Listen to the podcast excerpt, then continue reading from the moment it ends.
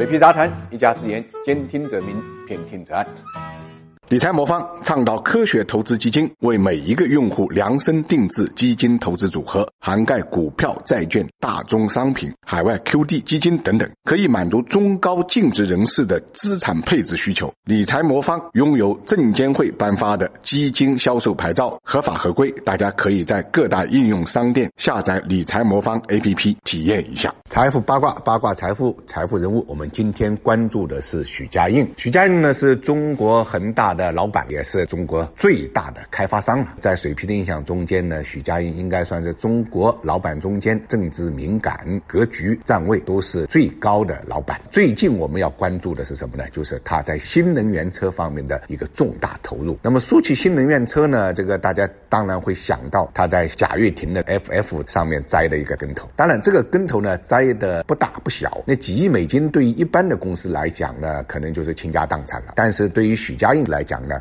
无非就是交点学费。这个不但呢没有挫败他这个投资新能源车的这个热情，反而呢应该讲是激发了他的斗志。所以我们就看到啊，他跟这个 FF 分手之后啊，进入二零一九年之后的几个大手笔都是相当相当的厉害。你们不是质疑他没有技术吗？那么他就并购了瑞典的 NEVS。包括呢，与这个超跑巅峰品牌呢科尼赛克公司组建了合资公司，获得了世界先进的整车研发制造能力。仅从这一点上来讲呢，它已经呢居国内汽车研发的尖端的位置了。然后呢，他又入主了卡耐公司，获得了日本顶尖的技术和世界前三的动力电池的产能。之后又入主了荷兰的轮毂电机，拥有了世界上最先进的轮毂电机的这个技术。我们也都知道啊，这个之前呢，它已经穿股了世界五百强。广汇集团，广汇集团呢，在全球拥有最大的这个汽车销售这个渠道，所以你看，只有一年的时间，许家印在汽车领域的布局呢，已经完成了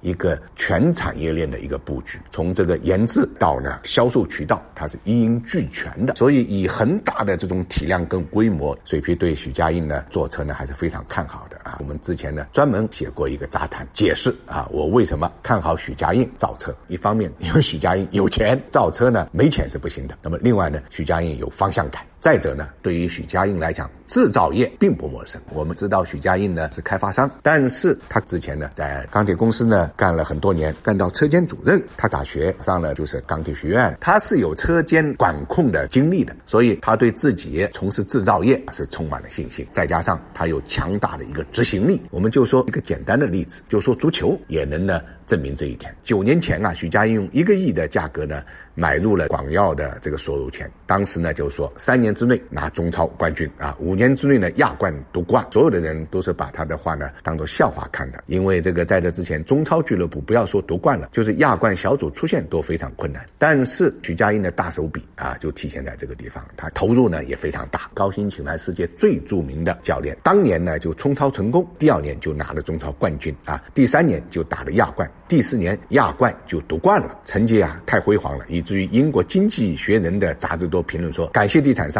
中国足球啊，终于能够开庆功宴了。当然，在进入足球领域之前啊，我们知道这个恒大地产实际上在行业里面也是后来居上的。零六年，他以大跃进的方式啊，跑马圈地，两年的土地储备成为国内第一。零九年，港交所上市，一零年呢，完成了二三线城市的布局啊，跻身了五百亿俱乐部。